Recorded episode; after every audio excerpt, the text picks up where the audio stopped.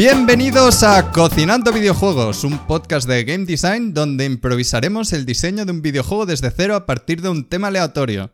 Somos Gerard y Víctor y este episodio, la verdad es que es un episodio muy especial, es el número 10, ya van 10 horas de cocinando videojuegos. Y qué decir, ¿no? En estos 10 episodios hemos pensado cientos de ideas, diseñado 10 juegos desde cero, debatido temas interesantes, hemos reído, hemos comprado un micro nuevo, ya no, ya no sonamos a, a lata, hemos aprendido cosas de game design y mucho más.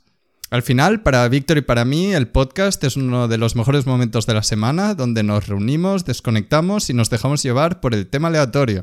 De alguna forma, al final, el podcast es nuestra realidad alternativa, ¿no? Podríamos decir. Es nuestra burbuja donde durante una hora todo desaparece y solo existe el podcast. Y este es el tema de la semana, realidad alternativa. Esperamos que vosotros, queridos oyentes, también disfrutéis un poco de, de esta hora semanal de cocinando juegos que os ayude a pensar temas de game design, que os entretenga. Y así que ahora toca ir a buscar una bebida calentita, ponerse cómodos y entramos al episodio. Pero no sin antes recordar que estamos en YouTube, Google Podcast, Apple Podcast, Spotify, Evox y estéis donde estéis. Agradece un montón un comentario, una manita arriba, una review. Y finalmente, si queréis un contacto más directo con nosotros, estamos en Twitter en arroba cocinando juegos, arroba cocinando juegos. Tenemos los mensajes abiertos y nos encantaría hablar con, vosotros. Si tenéis feedback, ya sabéis que siempre es muy bienvenido. También nos podéis enviar ideas que nos hayamos podido dejar en el tintero o ideas para el próximo episodio. Pues ahora sí, realidad alternativa y me parece un tema muy bueno. ¿Qué opinas, Víctor? Primer lugar, gracias por la introducción y en segundo lugar, yo creo que es un tema que es bastante chulo. Lo que eh, no sé si tú tienes muchísimas ideas, pero yo la verdad es que me he bloqueado un poco porque es un tema que, que siempre te hace ir como a lo que ya está hecho en, en las películas, que es en plan, vale, Día de la Marmota, vale, eh, efecto mariposa, eh, portales, ¿sabes? es como Da mucho, o sea, yo creo que tiene muchas posibilidades, pero creo que esas posibilidades, llevarlas a un videojuego a veces puede ser un poco complicado, sobre todo como a mí no me gusta pensar mucho cuando eh, juego. Me, gusta pensar sobre ciertas cosas, pero sobre, en plan, líneas temporales y sobre y narrativas así como mm, que se relacionan entre ellas y tal, me parece un poco locurote. No sé, no sé qué piensas tú sobre todo esto, Gerard. Ah, ¿Tienes, ¿tienes ideas que eh, son un locurote o...? Eso es, un buen punto, que realmente es eso, que ahí es un tema muy tratado en, en, todo tipo de ficción, pero a la vez puede ser interesante el reto de coger un poco todo lo que ya hay, que no vamos a inventar la gran cosa, pero igual la gracia está en concretarlo en un diseño de un videojuego, y igual ahí sí que podemos ser algo más originales, igual ahí sí que podemos aportar algo más y crear algo que pueda ser entretenido, y también concuerdo contigo que estas locuras de te empieza a hacer líneas temporales por aquí, por allá y demás, es muy fácil hacerlo muy cansino, que no te interese, perder el, interés del jugador. Igual también es mucho más difícil hacerlo en videojuegos que, por ejemplo, en una serie de televisión. Así que nada, vamos a ir tirando ideas, a ver qué sale. Yo creo que en este sentido tenemos unos gustos bastante parecidos, así que va a ser cuestión de ir explorando y a ver qué, con qué nos encontramos. ¿Quieres empezar tú con la primera? Un Hitman. ¡Oh, no! La primera idea que yo tenía. Calvo. Palabra La primera idea que yo tenía, y, y la verdad es que es un concepto que creo que es bastante interesante, es como coger el tema este de realidad alternativa y llevarlo a un poco más. algo más concreto como que, por ejemplo, dos personas en el mundo pueden estar viviendo realidades distintas en, función del nivel de control que tengan estas dos personas sobre el mundo que les rodea. Y esto, trasladado a los videojuegos, creo que podría dar un gameplay asimétrico muy chulo del estilo de eh, una persona es el, el que gestiona una mazmorra, digamos, con sus monstruos, sus trampas, sus goblins, etc.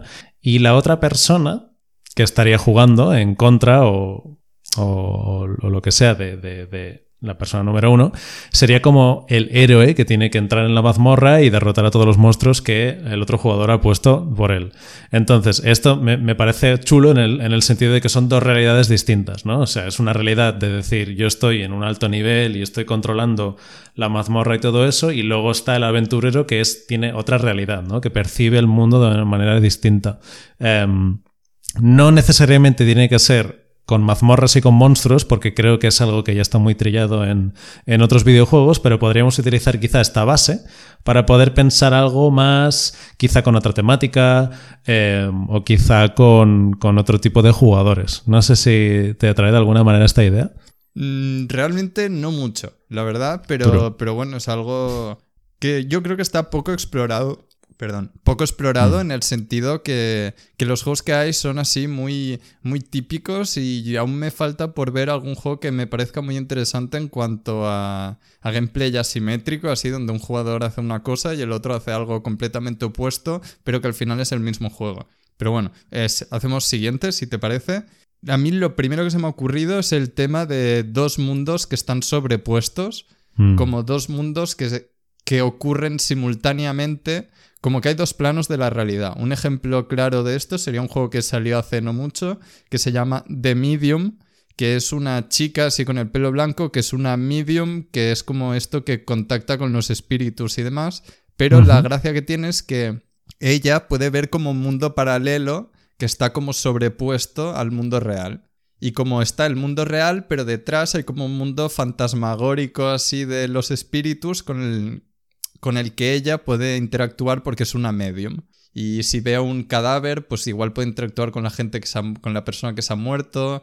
También, bueno, como se puede hacer un montón de cosas, ya desde puzzle, narrativa, como que pues si interactúas en un mundo puedes cambiar algo en el mundo real. También se puede hacer que son como dos planos y puedes llevar elementos de una realidad a la otra. Y es como un juego que se presta mucho a, hacer cosas narrativas y cosas de puzzle. Esto me recuerda a Timbleweed Park, que es un videojuego de aventuras desarrollado por la misma gente que hizo Monkey Island.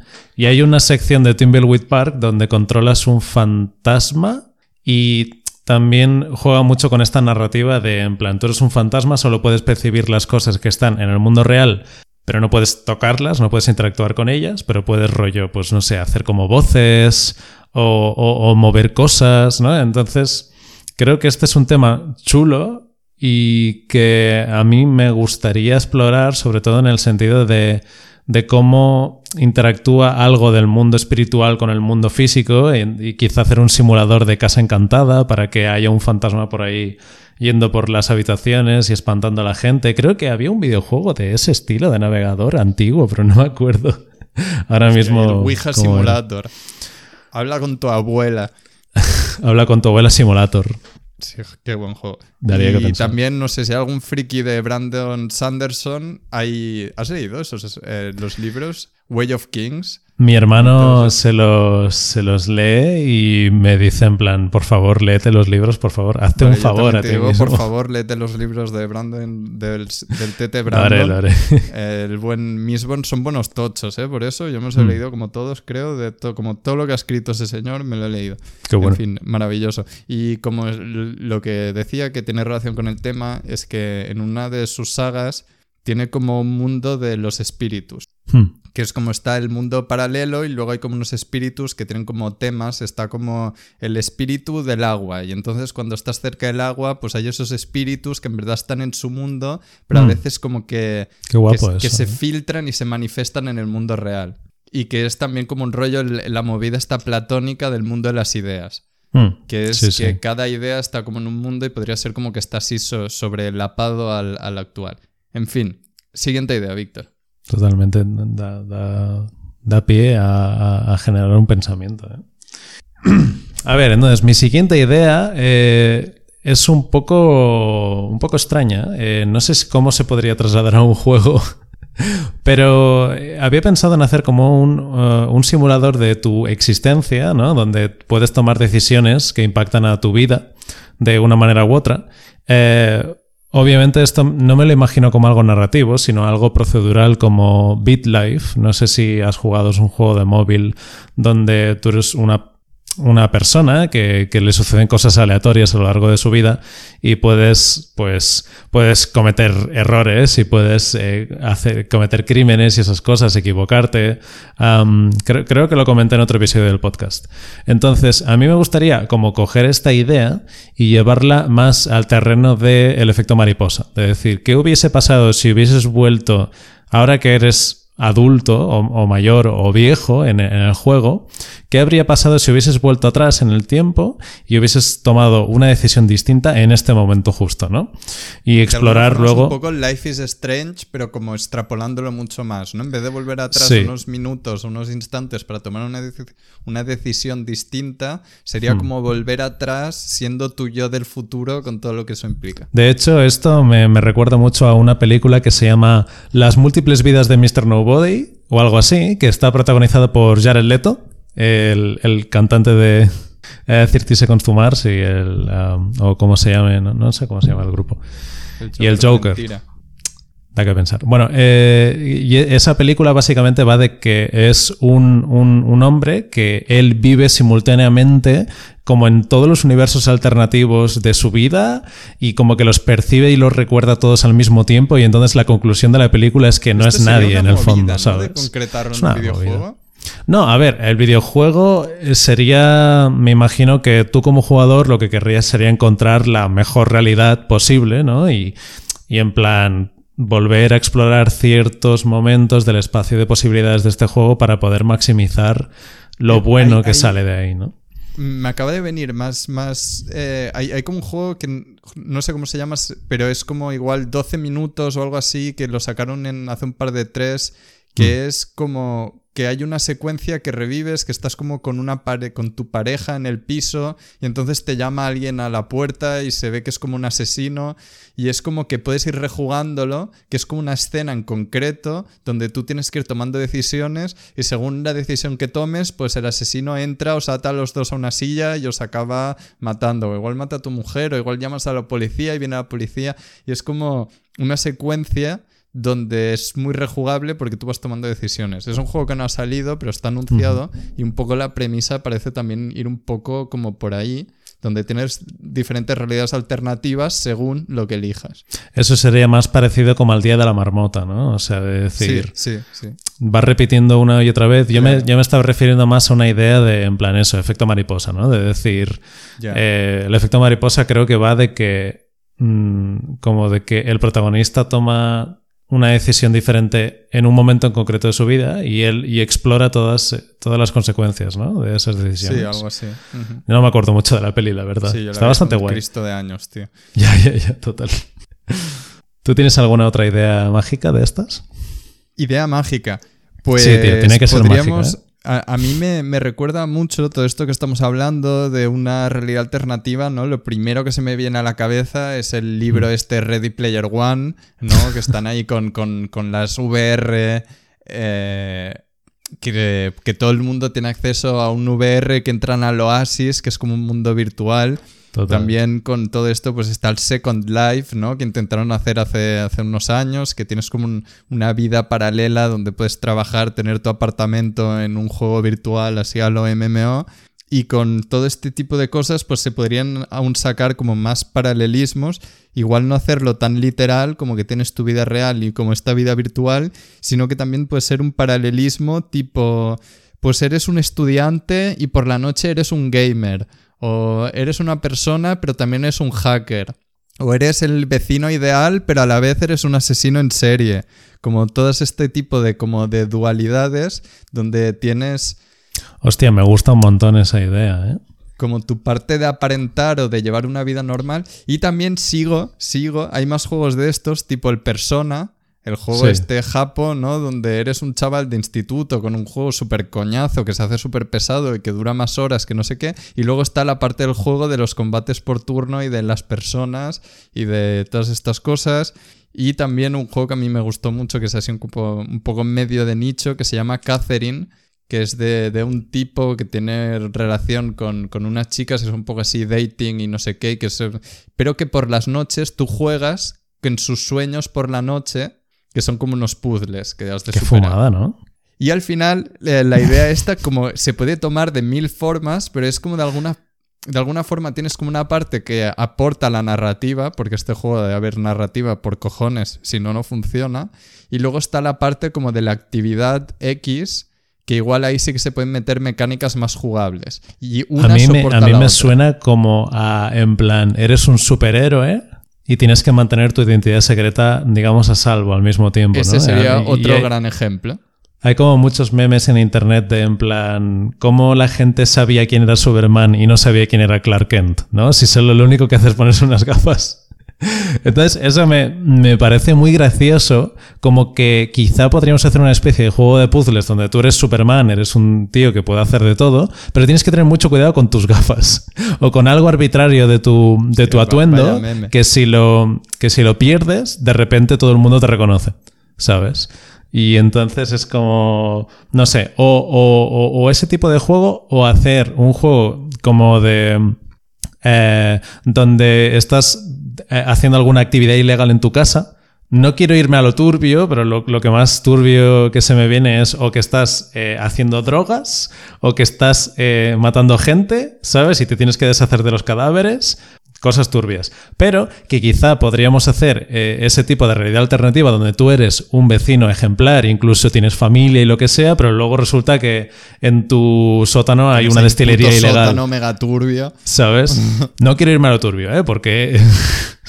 No, no, tengo ganas. Esto a mí no, no me mola nada. Pero, pero en plan, quizá, o sea, quizá llevarlo a un poco más eh, yo qué sé, imagínate que, hablando de realidades alternativas, imagínate que, yo qué sé, Europa es un estado totalitario donde no hay libertad de expresión y tú tienes que ser como un buen ciudadano del régimen y luego también llevar como como tus actividades de orwelliana, ¿no? Eh, de orwelliana, ¿ves? es que se, puede hacer el libro ese. Claro, de 1984, exacto. el hermano mayor que les controla a todos y todos eso, eso. el cuento. Entonces tú tienes que tener esas dos caras, de decir, tú eres el rebelde y también eres como el ciudadano ejemplar. Entonces tienes que, yo creo que la gracia del juego sería como balancear esos dos perfiles, decir en plan, mira, si soy, si dedico mucho esfuerzo en ser un ciudadano ejemplar, quizá el gobierno me recompensa dándome más acceso a el partido lo que sea. Eh, pero claro, luego mi, pues, parte rebelde no de esto. concretar nada, sin hmm. concretar nada de este tipo de dualidad que lo podemos llevar por mil sitios, el problema de diseño que veo es que igual la parte como más de acción, ¿no? Como la parte turbia, puede ser muy divertido, pero la parte de pretender o la o la otra realidad, como es muy fácil que se te quede muy soso o que es como un poco, joder, estoy haciendo los deberes para llegar a la parte que sí que me gusta. Bueno, yo, yo, me, lo, yo me lo imagino como un juego de sigilo. O sea, yo me imagino que el reto no es, o sea, lo divertido no es en plan que solo seas un rebelde o que solo seas un ciudadano ejemplar. Yo creo que lo divertido es intentar esconder eh, que, eres un rebelde mientras estás siendo un ciudadano ejemplar. Por ejemplo, si tienes, que llevar, si tienes que llevar un barril de pólvora hasta tu casa, no tendría gracia si no tuvieses que mantener esa perspectiva de en plan soy un ciudadano ejemplar y, esto en verdad se, me antoja aburrido. Mira vamos a hacer el, ejemplo este por ejemplo de que eres un, gamer vale que eres un mega pro de, del Counter Strike y por el día eres, eh, estás en una familia con muchos problemas y también todo el mundo depende de ti para el dinero y entonces te presionan para trabajar, pero tú estás con tu carrera Counter-Strike y entonces... Pero eso es deprimente y ya está, o sea, no, eso no tiene ninguna gracia. y ahí puedes como... Tienes la parte de relaciones humanas y no sé qué, de ir al súper, puedes tratar las dos cosas, ¿no? Y igual tú cuando simulas que estás jugando es como la parte divertida, pero en verdad el juego de lo que trata realmente el mensaje es todas esas relaciones que puedas tener en casa y que es vivir con presión económica y cosas así. Pon este juego, ejemplo así más concreto. Pues igual me parecería que, que es difícil hacer como esta parte de la realidad como realmente divertido para, para la gente. Pero es que tu ejemplo es deprimente, tío. ¿Cómo coño va a ser divertido eso? O sea, literalmente vives en, en, una familia con dificultades económicas y el, tu único refugio de, de, la vida que, que, tienes es jugar al Counter-Strike, tío. Eso no es. Tío, no es una fantasía por, eso, otra ¿sabes? Cosa, cámbialo por otra cosa. Cámbialo porque eres un hacker y hay como hay unos minijuegos de hackeos y de terminales y de puzzles lógicos y que luego, pues por el día estás con tu familia idílica, pero en verdad no es tan idílica como parece porque tienes problemas con tu pareja y tus hijos no te hacen tanto caso. Pero porque es tan turbio todas las ideas que tienes. Soy muy turbio las ideas. Cosa, tío. Puede ser cualquier cosa. O que, ¿sabes? O que tienes un taller de algo y, hmm. y también tienes que hacer tu vida y ya está, sin más. O, o, joder, o en plan que, que, que, estás haciendo, que estás cocinando metanfetamina en tu casa y, en plan tienes que tener cuidado de en plan los policías cuando pasan por delante de tu casa, mantener los humos. Claro, vale. Eh, ok, vale, pues hablemos de tu ejemplo, ya que no podemos hablar. o sea, lo que digo es que esta tapadera, esto de, de la capa de encima, pues seguramente sería como un obstáculo que no aporta nada y lo único que hace es restar, ya que impides al jugador que disfruten lo que quiere hacer y a menos que no le aportes mucho valor hmm. con esto que le impides, no vale la pena ponerlo, ¿no? Porque para poner algo que no aporte, pues lo mejor es no ponerlo. Eso es lo que quiero decir, que es difícil justificar. Ya, puede ser. Uh, maybe. Vale, siguiente tema, siguiente tema. Eh, también como un poco me puse a pensar en juegos así de estos que a ti te gustan, ¿no? Los wholesome games, así, sin violencia. Eh, a ti también te gustan. Sí, sí, pero bueno, era por decir algo. Y luego también están los, los cozy games, que nunca había oído hablar hasta la semana pasada. Que los cozy games son como los juegos agradables. Y es juego agradable porque no tiene objetivo. O igual sí que tiene objetivo, pero no puedes perder. Sobre todo es eso, que no puedes perder. Igual sí que hay objetivos finales, hay formas de progresar, pero no hay, hay cero presión y a la vez, pues, pues eso, no, puedes hacerlo mal. Ejemplos de esto un poco sería el Animal Crossing, ¿no? Sería bastante el, típico ejemplo, pero también según cómo podríamos decir el Eurotrack Simulator, el Satisfactory este, ¿no? Porque es como, bueno, si es un juego de optimizar, pues yo voy a optimizar hasta donde yo quiera. Y si no, pues no pasa nada el Slime Rancher también. Sí, como el hmm. Sims también podría ser bastante aquí. Y, Qué guapo. y como un poco esto también, es como darle un poco la vuelta al tema, que no es hmm. que el juego en sí trate de una realidad alternativa, pero igual sí que el juego en sí es una realidad alternativa para ti, que dices, mira, me entro aquí, oh, relajo, juego agradable y... Qué bueno, qué bueno. Sí, o sea, como un refugio, ¿no? Para tu vida eh, cotidiana, digamos, como, como que la idea del juego sería que el juego fuese eso, pues una realidad más sin tantas presiones y sin, sin tantos objetivos y todo eso. Exactamente. Ah, estaría guapo, tío. Muy chill. Estaría guapo, guapo, tío. Eso me molaría hacerlo. ¿Y se te ha ocurrido alguna idea de cómo progresar, o sea, de cómo estirar esa idea, de cómo elaborarlo un poco más? ¿Cómo concretar esta idea, no? Bueno, si, pues se te había ocurrido algún sitio por donde tirar, ¿sabes? Pues no, la verdad es que lo había pensado cero. Lo había pensado cero, pero como. Eh, hay un juego que me gusta que es el Slime Rancher, hmm. este. No sé si has jugado, es un juego de recoger slimes, ¿no? El típico slime del Dragon Quest, el moquillo este que hay. Pues es de ir colectando moquillos, los llevas a tu granja, ellos se reproducen y, amplías tu granja, que compras nuevas herramientas para pillar nuevos moquillos, para meterlos en tu granja. Y sí que igual, vale, pues hay esa progresión y demás, pero no, no puedes perder realmente. ¿No? Y es un poco ahí de. No, sabía que no podías perder. Vale, o sea, como, como un Stardew Valley, ¿no? De alguna manera de eso de. Sí, pero intentar casualizarlo mucho. Sí, Sí, sí. Bueno, quitarle las presiones que pueda tener, ¿no? El, juego. Sí, también imagínate mm. como un mundo que estás en el mundo de Pokémon, ¿no? De que todo el mundo está familiarizado y tú vas por ahí y ves un Pokémon y si le das comida igual viene contigo y, y vas haciendo como amigos Pokémon que les puedes decir que te sigan, igual haces como como una exposición así como de Pokémon, a lo les haces terrarios y ellos se ponen ahí y tú vas dando vueltas por el mundo y, así, del chill, ¿no? Qué nice, qué nice, tío. Pues mira, yo precisamente, luego podemos volver a esta idea. Bueno, yo, yo voto por esta idea 100%. Pero también había pensado, digo, voy a pensar un juego que le gusta a Gerard con este tema. Y se me ocurrió, eh, porque muchas veces creo que hemos como tratado este concepto, pero el, concepto de que sea un juego de acción donde cuando derrotas a un enemigo no lo derrotas, sino que lo envías a otra dimensión o a otra realidad alternativa, digamos, ¿no? Y quizá los enemigos cuando te derrotan a ti te envían al mismo sitio. Entonces quizá tendrías que balancear un poco cómo gestionas estos dos sitios, ¿no? O sea, o, o imagínate que si luego te matan en, en el otro sitio, te devuelven al, al, sitio inicial, ¿no? Entonces es como una locura. Hostia, que vas mandando ¿sabes? gente de un lado a otro y luego tú vas para ahí. Hostia.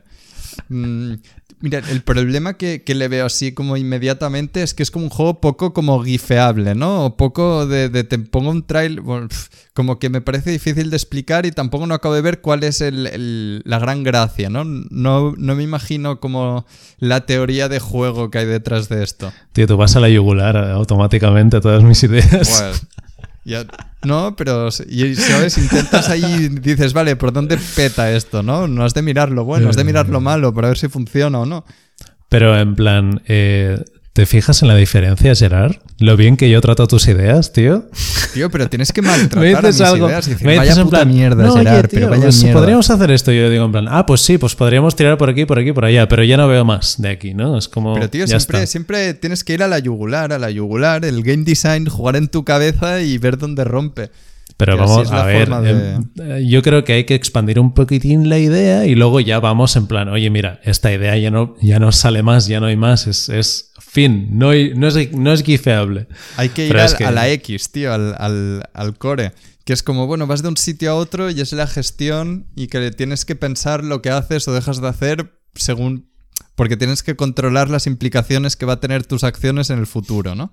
Sí, o en, o en la, o en la otra dimensión, ¿no? Claro, sí, al fin y al cabo es Sí, eso. que al final será el futuro. Exacto. O incluso, no sé, po- podrías tener otra metáfora que fuese del palo, eres un barco y si te hunden, estás como debajo del agua y ahora tienes que como navegar debajo del agua y luego ya si te hunden de verdad, pues te hundes del todo, ¿no? Pero como que, de, de hecho, en, en el, en el nuevo Call of Duty hay un, hay un, creo, creo que el nuevo Call of Duty es como, tiene un modo como que es un Battle Royale. Eh, La verdad es que no sé muy bien lo que está ocurriendo. Pero cuando te matan, no, no te matan del todo, sino que te capturan y te envían a un gulag o algo así, no sé, es súper extraño. Ah, ya, Pero por lo que yo- contra otro jugador y si Sí, lo matas exacto. puedes volver. Exacto, Sí. por lo que yo entiendo es eso, como que, te- como que te tienes que enfrentar contra otros jugadores y como que tienes otra oportunidad, digamos, ¿no? Es, eh, sí. Quizá podríamos añadir ese concepto de la segunda oportunidad cuando en plan te matan en un roguelike, por ejemplo, pues tienes la oportunidad de como que todos los enemigos de la sala se transforman en fantasmas y entonces puedes interactuar con esos fantasmas o solo con los que has matado, o lo que sea, ¿no? O, eh, Tío, a mí nunca me han gustado estas ideas porque joder. igual te da una recompensa, pero se te hace cansino, ¿no? Es casi como, joder, otra vez aquí, nen, qué palo, tío. ¿Sabes? Como a mí siempre me ha dado esa sensación, de verdad, ¿eh? Se puede estar mal en todos los sitios, Gerard. Sí, También hay un juego que, que lo hace, que es también un, un Battle Royale, que es muy divertido, que es Totally Accurate Battlegrounds. Oh, hostia, no lo conozco. Que es como Es así los- physics based, súper de la broma, que es como, como es. Em, son los del Totally Accurate Battle Simulator. ¿Tampoco? Bueno, Bueno, bueno, tío. Sí, sí, ese lo conozco, pero Ah, si vale, quieres explicarlo para nuestros oyentes. sí, eh, bueno, es, es un, una- un estudio indie que sobre todo hacen juegos así muy pequeñitos, siempre basados en físicas. Y, y bueno, o sea, son como muñecos de trapo que reaccionan cuando les pegas y demás. Y como hicieron un- una, una mofa al, al PUBG, eh, que era básicamente eso, pero riéndose de ellos y haciéndolo súper de la coña, con gráficos cartoon y gente que se movía raro, con ojos saltones, en fin. ¿Y qué, qué hicieron en, el, este juego? Y en ese juego, cuando, cuando te matan, te también se. Como es todo la coña, el juego en sí es como un meme. Te Mm. ponen como una especie de juego de móvil, como un Infinite Runner. Y entonces, según lo bien o mal que lo hagas en el Infinite Runner este, pues vas a poder resucitar con más o menos ventaja. Y si lo haces mal, te maldicen muy fuerte y te dicen, pues ahora tus cargadores llevan un 10% de la munición máxima.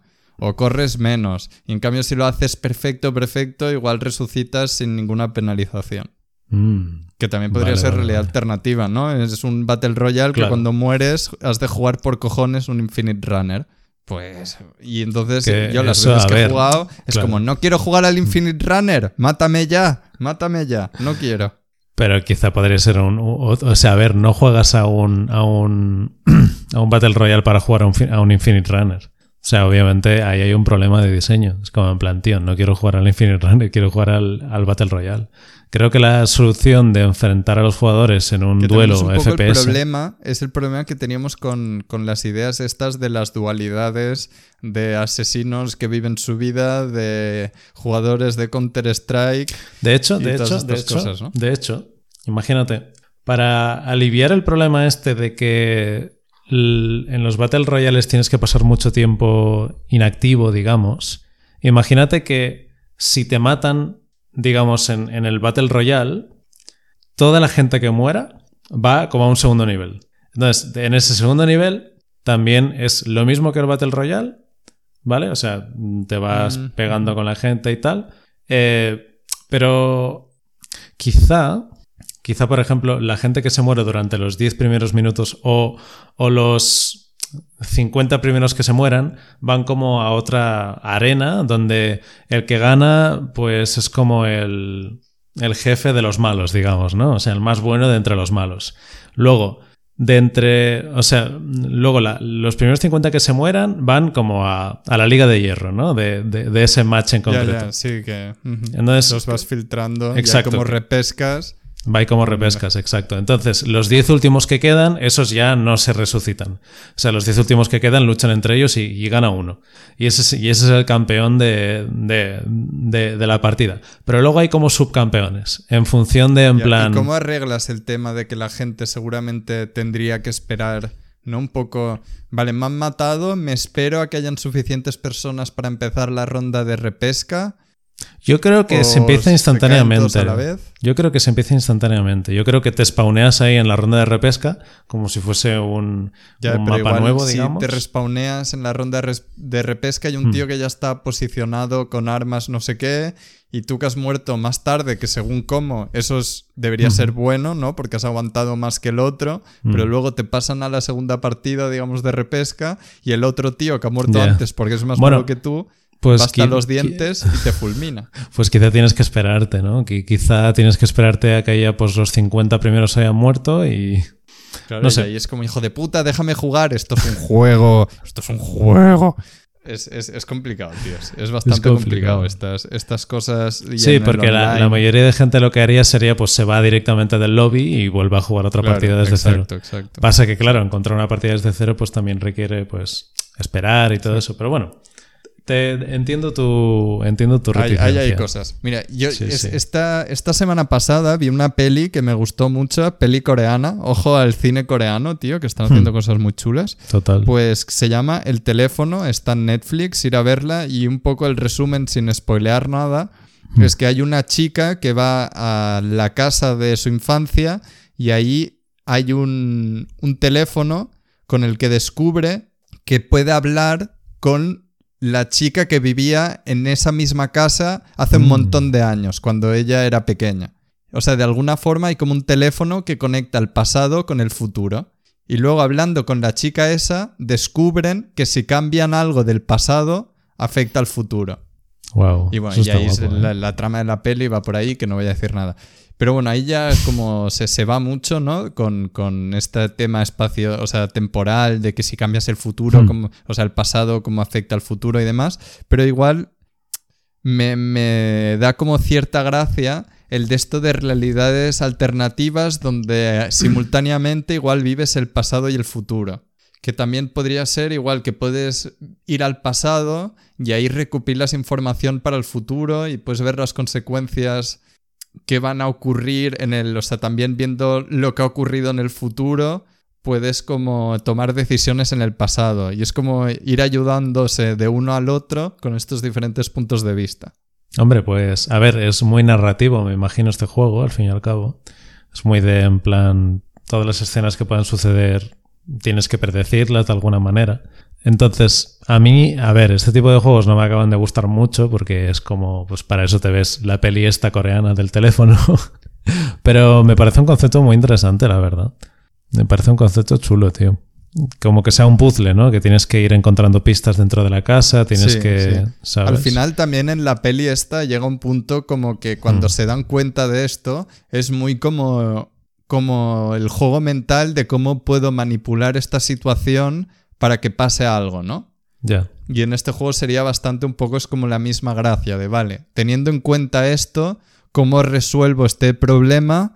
O, bueno, o la historia, cómo lleva eh, esta, como estas posibilidades que hay, cómo va la historia para que para contar me, suena algo mucho que quieras. me suena mucho como a juego de aventuras, al fin y al cabo.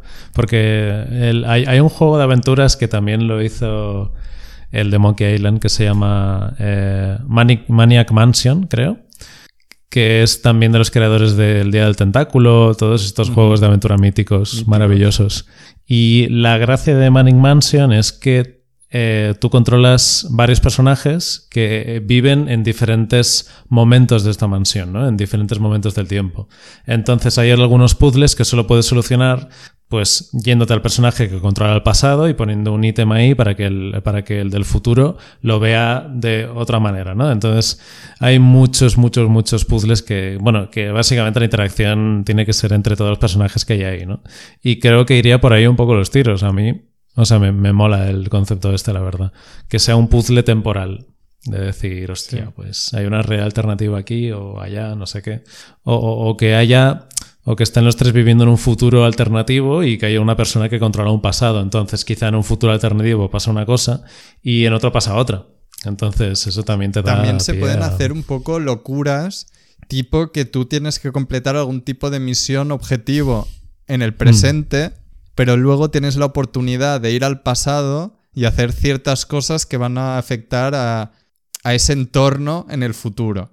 Por ejemplo, eh, no sé, si hay como un edificio y tiras un muro, ese muro no va a estar luego en el futuro, porque lo has tirado abajo. O si... Claro, ahí, ya es como difícil de concretar, ¿no? Si pones un objeto en un sitio, según cómo, va a estar en el futuro ahí. Bueno, es, es, como difícil de... Hay como un juego un poco que se me viene a la cabeza que esto igual podría medio tal, ¿Te suena un juego que es como con voxels, que es como basado en físicas, que puedes tirar paredes, que hay como un humo súper chulo simulado, hay un ah, agua? Teardown, Teardown, ¿Puede ser? Teardown, sí, pues es como un juego que tienes como que ir a apagar unas alarmas y salir del nivel en un tiempo en concreto. Y como igual en ese juego, si hubiera un tiempo muy limitado, pues igual podrías antes pasar por el nivel y tener como implicaciones. Pero bueno, no, no me parece muy divertido. Como más me lo imagino, peor me suena. Es difícil hacer. Estás hater hoy, ¿eh? O sea, como hacer juegos. Esto de que hayan dos realidades paralelas y que acabe siendo divertido, también con el juego este con el que hemos abierto el podcast al principio, que decíamos el Medium, este que salió mm. hace poco, se ve que no ha triunfado mucho y, claro, es difícil de llevar. Como hacer que un juego gire 100% alrededor de esta dualidad de realidades es muy difícil. Es, tiene, tiene, tiene su, su miga, la verdad. Es complicado. Es, difícil sacar, sacar mecánicas concretas de este tipo de, juegos. Así que de momento, Víctor, ¿cómo lo ves? Son ya treinta y pico minutos, 40. 40, 40. Hay que empezar a, mojarse aquí. Yo creo que nos tenemos que casar con alguna idea e intentar sacar mecánicas de, donde, donde podamos. La verdad. Correcto. Entonces, a mí un juego. Eh, a mí el juego Cozy que has dicho, ¿no? el juego este de como que sea tu realidad alternativa, a mí me gusta esa idea y luego, algunas otras que has dicho tú también me han parecido interesantes. ¿A ti te, llama la atención alguna o crees que hay miga en algún no, O sea, yo creo que donde más potencial hay en este mm. tipo de, de, realidad dual, o sea, donde tú llevas una realidad dual, ¿no? Como que haces una cosa, pero durante mm. la noche haces otra. O haces ver que eres una cosa, pero en verdad todo tu pensamiento está en otra cosa. Sí. a mí eso es lo que se me antoja como algo que se puede hacer algo más grande y más chulo, pero vamos un poco perdidos. También no es que vayamos no perdidos en alguno de los temas que hemos hablado, pero igual en este poco rato que tenemos se nos va a hacer más fácil improvisar algo del tema este de cozy game, un juego agradable en el que no puedes perder, como pensar mm. algo así muy chill, donde eh, tú y yo nos gustaría pasar ratos antes de ir a dormir o después de trabajar, igual ahí nos será más fácil. Es, eh, sí, creo, creo que es interesante, como que como que sea un, juego donde sea como tu happy place, digamos, ¿no? Como tu realidad alternativa que te gustaría estar viviendo de alguna manera. Entonces... tío, ¿has jugado mucho al Minecraft? He jugado bastante al Minecraft, sí. ¿Tú has tenido esa fase donde ya la parte survival no es un problema porque tienes de todo y te pones a construir? O sea, haces como el modo sandbox antes de que existiera el modo sandbox y tienes ahí tu mundo de, survival y tienes tu casa, te haces una cascada, te haces ahí unas vías de tren que no van a ningún lado. O sea, las pones ahí porque baja la mina y vuelve a subir, pero porque te aburres. Y como te haces ahí toda una movida, porque te gusta, estás relax, está la musiquita ahí y vas, te haces una granja que tampoco no la necesitas para nada y este tipo de cosas.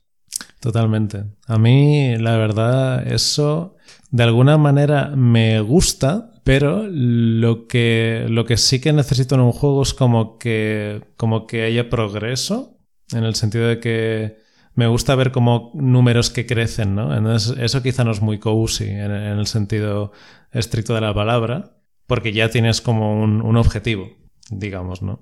Tienes el objetivo de ver esos números crecer, entonces ya te mete presión, entonces ya no juegas por porque realmente disfrutes, ¿no? De, Sí. Hmm, no sé cómo resolver. Pero bueno, que al final todos estos juegos así muy wholesome, hmm. cozy, no sé qué, agradables, happy flower, al final casi todos van por algún sistema de progresión que vale, no te pongo presión, pero el objetivo está ahí y si lo quieres, puedes obsesionarte y es como si quieres hacerte una tabla de Excel para mm. ver cuál es la forma para optimizar y llegar antes al objetivo, ¿no? Quizá deberíamos hacer que el juego sea muy difícil de obsesionarse con él en ese sentido. Eh, o sea, estaríamos como deliberadamente cortando el, el, número de jugadores que puede tener nuestro juego, ¿no? Porque obviamente hay jugadores que, que les gusta hacer eso. Hay, power players que les gusta Solo hay que ver con el Animal Crossing lo de los nabos, ¿no? Están locos. bueno, yo, yo, yo hice los nabos están muy caros, tío. Ven aquí, los vendes y te forras, tío. Mentalidad de tiburón, los nabos, tío. Ven, ven, ven, ven. Totalmente. Yo, yo, de hecho, lo que hacía era, en plan, hablar con gente en Reddit, ¿sabes? Eh, y, traficar con nabos como si no hubiese un puto mañana. O sea, era enfermizo. Dame tu nabo, dame tu nabo extranjero. Era como en plan, vale, pues los nabos aquí en mi pueblo están a 40 y luego vas a otro pueblo que los vende a cuatro, que los compran a 400 y es como que ya te haces multimillonario. Pero porque también Animal Crossing de alguna manera em, tiene esos mecanismos que te hacen querer acumular dinero porque todo vale mucho dinero en Animal Crossing. No hay o sea, no hay ningún ítem que tú puedas. y por eso he sacado el tema un poco del Minecraft y además te he dicho. Además, esto es o el modo creativo o cuando ya lo tienes todo. Rollo, tío, tengo aquí dos stacks de diamantes, ah, tengo de todo, tengo tres baúles llenos de comida. Es que me la suda todo. Y me voy a hacer una casa todo guapa ahí con cristal y no sé qué. Y te haces la película de, pues tío, tiene una terraza aquí, le pongo agua porque es súper fancy. Como esa movida como, como que eso, como que tienes mucho control sobre todo, ¿no? Como que no que realmente ya no hay reto ¿no? en el juego, que todas las dificultades se han disuelto y solo queda pues crear y, pasártelo bien y ya está, ¿no? Claro. Y, es que incluso como temas, como bueno, tengo dos baúles llenos de comida, pero voy a hacer una granja automática porque me gusta darle una palanca y que toda la comida cabe dentro de un baúl sin que yo haga nada. Exacto. sí, y ya está. Esa sensación me gustaría, la verdad, captarla en un juego. Y quizá... pero eh, ¿cómo, haces que alguien tenga ganas de hacer una granja si lo que está en la granja no tiene valor, no? Yo, yo creo que el tema va un poco por qué hace Animal Crossing. Animal Crossing, por ejemplo, no te permite tener mucho control sobre tus aldeanos, que de hecho eso era una cosa que me gustaba antes. Antes en Animal Crossing yo realmente notaba que yo era un ciudadano más del pueblo. Antes me refiero en el Wild World, en, como los primeros videojuegos de Animal Crossing. Ahora, en, el, en este nuevo Animal Crossing, en el eh, New Horizons, es como que eres el alcalde y como que tienes que decidir tú dónde van los puentes y como que todo es como muy... Como que tienes que hacerlo todo tú y me da muchísima pereza, tío. Es como del palo, no quiero hacerlo todo yo. De hecho, creo que Animal Crossing podríamos hacer como una especie de juego paralelo donde realmente eh, disfrutas de la vida de, ser un aldeano, de ser un ciudadano más, de en plan, no tienes control sobre qué aldeanos vienen, sobre qué aldeanos se van, no tienes control sobre si se hace un puente nuevo en el pueblo, simplemente un día te levantas y el alcalde te dice, oye, mira, que hemos estado reunidos y tal y vamos a hacer un, puente nuevo, ya está. Relájate, no tienes que decir dónde va ese puente, ese puente va a aparecer, ¿sabes?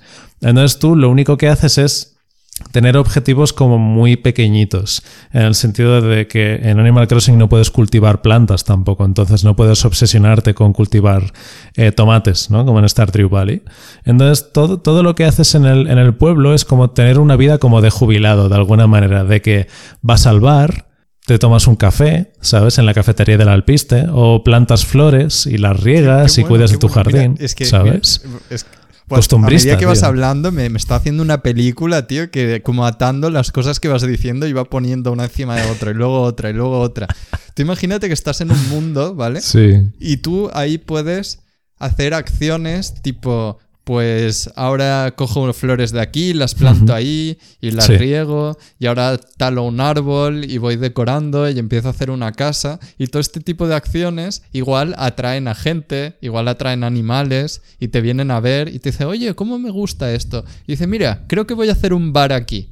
Y se hace ya, un eso molaría un montón, tío. Y tú vas ahí y puedes hablar con el tío y como poco a poco van viniendo como animales, va viniendo gente, hmm. igual haces una carretera y viene aún más gente y como tú a tu rollo haces lo que quieras y el mundo va reaccionando a estas cosas que tú haces. Yo, yo, creo, que, yo creo que el tema es ese, que, que sea más como que la comunidad no reacciona tanto a tus acciones, sino que la comunidad se va creando a medida que tú vas jugando. En plan, como, como una coincidencia, ¿no? En plan, pues el pueblo va creciendo. a la vez, ¿no? Si fueras súper tryhard y dijeras, Buah, tío, voy a maximizar aquí, que va a ser la, utopía del mundo y todo el mundo va a querer vivir conmigo, pues también podrías hacerlo, ¿no? Claro, no, de, hecho, lo, bueno que tiene Animal Crossing, creo, en, en las primeras entregas del juego, era que tú no sabías lo que tenías que hacer para que el Tom Nook se mejorase. Tú simplemente sabías que pues si ibas comprando y los días iban pasando y llegaba un momento en el que el Tom Nook pues el cerdo capitalista, pues, pues, el hijo de puta es el mapache ruin de los cojones. Pues lo único que quiere es tu moneda, ¿no? Y, sangrarte hasta el último centavo. Eso es lo que quería el puto mapache. Y todos lo sabíamos. Pero yo, yo de hecho lo veo. juegos donde hmm. puedes sacar todo esto, ¿no? Con, con esta idea así de que todo crece a partir de tus acciones, pues igual como a lo más que puedes llegar es que en vez de tener un mapache ruin con hmm. el que puedes vender y negociar cosas, igual puedes dar regalos a la gente. Exacto. Y el tío, pues igual pilla eso y trae a un familiar y se amplía o se hace un jardín muy bonito ahí detrás y poco a poco todo va creciendo a partir de las acciones que haces. Pero igual sin, es que incluso se podría no monetizar. Como que no haya como una moneda como en el Animal Crossing. Tío. A mí eso me, atrae bastante la idea esa. O sea, me, atrae mucho la idea, no, no tanto como de que las cosas vayan creciendo, sino de que las cosas van cambiando. En plan, no, necesariamente hay una progresión. Es como en plan, este es el pueblo y en plan, quizá ah, hay un... decide irse, uno de los que hay, y dice... o quizá hay un día que hay alguien que está pintando su fachada. ¿No? Y es como en plan, y hay como una mini aventura de en plan, pues tengo que conseguir pintura para mi amigo, no sé qué, ¿sabes? Y luego al final de al final del día pues comemos todos en su casa los que hemos ayudado, ¿no? Como algo muy bueno. ¿sabes? Vaya, además hay, hay toma Muy familiar todo, ¿no? Sí, exacto. Necesito pintura y entonces tú le traes del color que quieres que exacto. pinte. Exacto. Qué bueno. Y también hay personalización ahí. También si dice, ostras, quiero plantar cosas, tengo esto, ¿qué más? Y le das las semillas de, de lo que quieras que plante. Co- co- como, que, como que el jugador se sienta capaz de influir a sus amistades dentro del juego, pero que no se sienta con la responsabilidad de que todo recae sobre él siempre. Porque en el Wild World, por ejemplo, una cosa que me daba muchísima rabia era que si yo no arrancaba los hierbajos del pueblo, nadie lo hacía. Entonces Ah, era vagos, como, de puta. era como muy ¿no lo has obvio. visto? Es como el típico guarro que ve una lata ahí tirada y dice, recógela, hijo de puta, que la has visto. Entonces, para mí en esos momentos se, se- había como, o sea, como buen desarrollador de videojuegos, siempre lo, que tenemos que procurar es que haya una suspensión de la incredulidad. Eh, Entonces, la, la suspensión de la incredulidad de Animal Crossing es que tú te creas que realmente eres un habitante de ese pueblo y que eres un habitante como cualquier otro. Entonces, en el, en el, en el momento justo en el que te desconectas durante tres días, vuelves y ves que todo está lleno de hierbajos, dices, ya está, se ha roto, se ha roto la fantasía, porque realmente te das cuenta de que es todo un decorado para que tú interactúes con él y Tu juegues y casa tal. la tienes muy mona, eh, hijo de puta, pero recoger Claro. los hierbajos, no, ¿eh? En plan, tío, o sea, el pueblo se separa si me voy, o sea, no, no Claro. tiene ningún sentido. Y- es la fantasía te- que te intenta vender. de, es de esto? A mí algo que me llama mucho la atención de estos juegos también es el poder personalizar todo mucho. Hmm. Y en este caso, como lo que a mí me parecería más innovador y, y más chulo sería como tener mucho control sobre el mundo, como poder terraformarlo incluso. Como decir, Mm. vale, pues aquí puedo cavar y hago un río. Aquí hago como el que la montaña sea más alta. Aquí puedo construir, pero construir más a lo, a lo Minecraft, ¿no? Un poco a lo... Pues pongo un suelo aquí más grande y haces como una estructura como Sí. con mucha libertad, ¿no? Es pongo una casa aquí, como que incluso puedas expresarte como creador de ese mundo.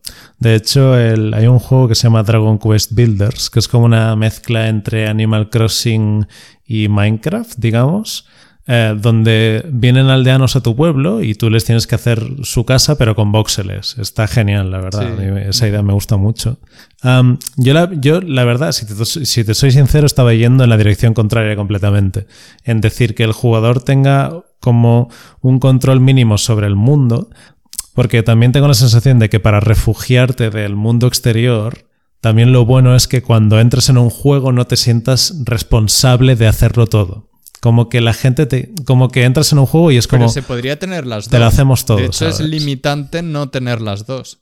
Incluso igual aquí el diseño chulo, el diseño ahí molón, es que el juego realmente funciona como tú estás diciendo, pero si viene un loco que de repente dice, joder, tío, es que aquí ya se me vienen las ideas, quería hacer esto y esto lo otro, pues que puedas hacerlo, ¿no?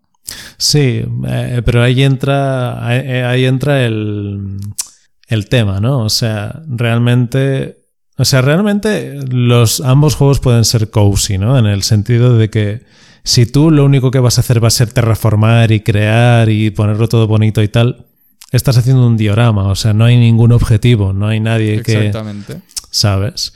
Pero de la otra manera, estás como viviendo en, en- en una realidad mm, donde no tienes muchísimo.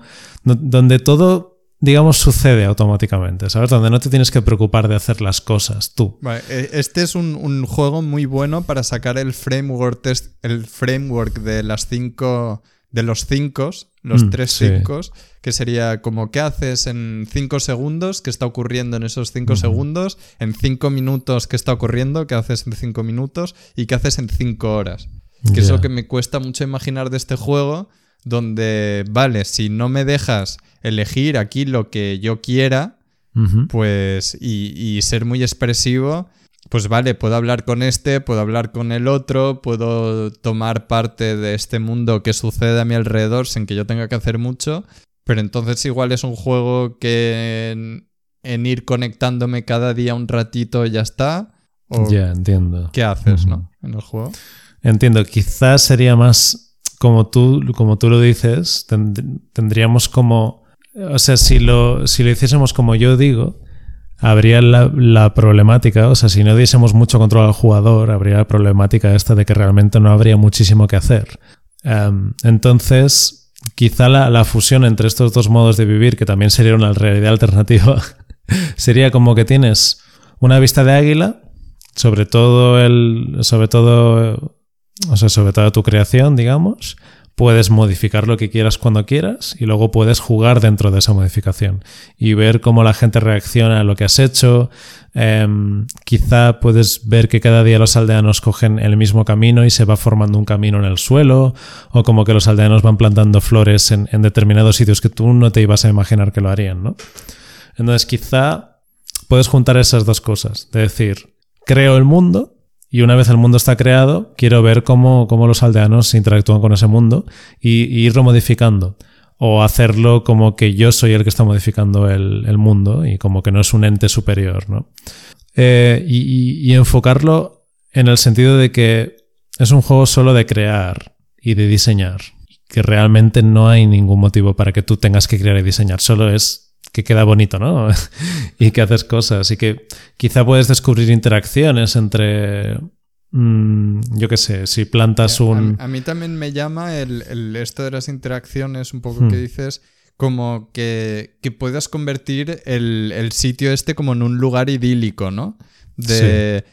Vale, si pongo muchas flores van a venir pues más pájaros Exacto. y en, voy a tener ahí en los árboles, igual vienen animales a vivir ahí alrededor de la gente y viene gente que tiene como más ganas de construir y como que haces, como un poco el objetivo es como el, la belleza en sí, ¿no? Conseguir un sitio que tú vayas andando y te sientas satisfecho y digas, joder, qué chulo.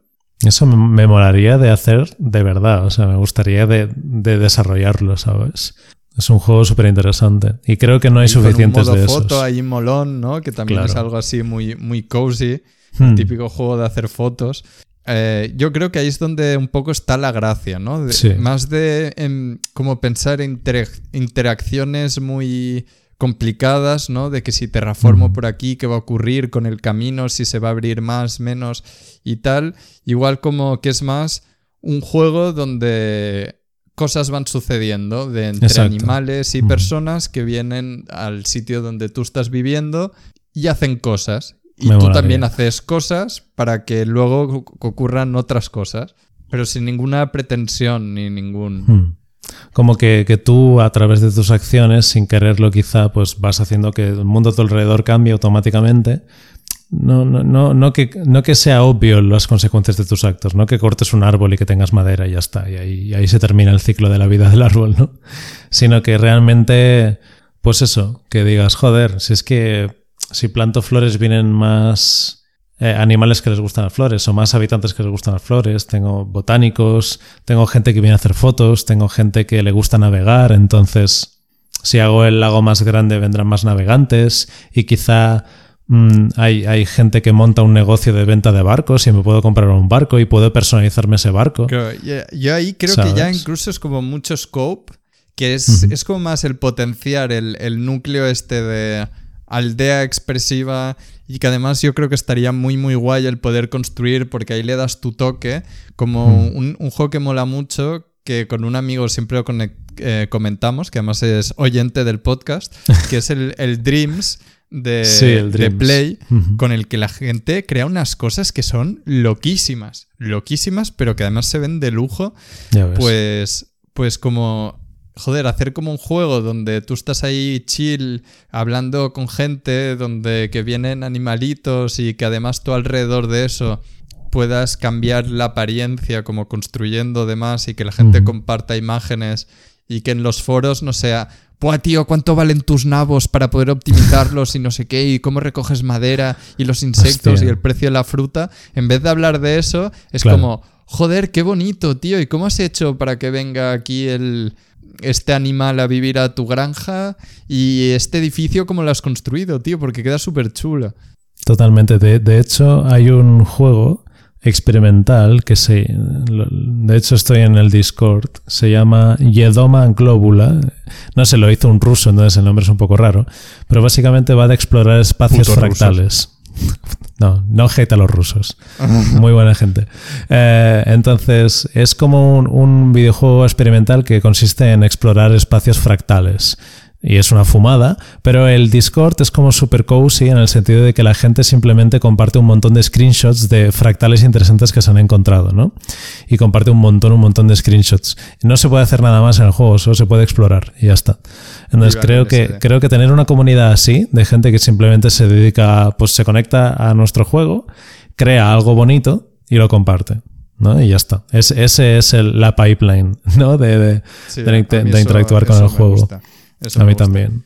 Está chulo, y, tío. Y, ya está, no sé, hasta aquí. Nos hemos quedado sin tiempo. No sé si ha quedado muy elaborado. Ha sido un poco día bajas energías, yo creo, que ya es como tarde de un jueves y igual vamos ya después de tanto trabajar un poco, un poco ya vamos de lado. Totalmente. aquí, Quizá tenemos que ir manejando un poco el, nuestros ritmos, porque últimamente estamos probando hacer la podcast en varios días distintos, a ver cómo nos lo gestionamos. Eh, y quizás sí que hoy nos ha tocado un poco un día extraño, ¿no? De decir, hostia, es que raro, es jueves tarde, ¿sabes? estoy cansado, ¿no? ya lo mejoraremos. Un poco la idea es que vamos a grabar con una semana de diferencias y podemos ir más relax y grabar cuando estemos más animados y más activos mentalmente y hasta aquí el podcast de esta semana. la semana que viene ya hemos sacado tema. El tema es coraje, ¿no? Coraje, valentía y, y nada, pues el, la semana que viene, nuevo episodio, full coraje. ¿Quieres despedir esto, Víctor? Pues sí, la verdad, me gustaría sobre todo mencionar que Ah, sobre todo daros las gracias a todos los oyentes que habéis llegado hasta aquí. Muchas gracias por escucharnos y apoyarnos siempre. Eh, como lo hemos dicho al principio del podcast, me gustaría recordaros que estamos en Spotify, en Google Podcast, en Apple Podcast, en Evox y en YouTube. Cualquier interacción positiva que hagáis en, esas plataformas os la agradeceremos eternamente. Ah, para un contacto más directo estamos en Twitter en arroba cocinando. Eh, si tenéis ideas de temas o ideas de videojuegos que queráis compartir con nosotros, nos escribís en arroba juegos y quizá eh, introducimos vuestro tema en alguna de estas podcasts. así que lo dicho, muchísimas gracias por escucharlo y por mi parte nos vemos la semana que viene. Hasta la semana que viene. Adiós.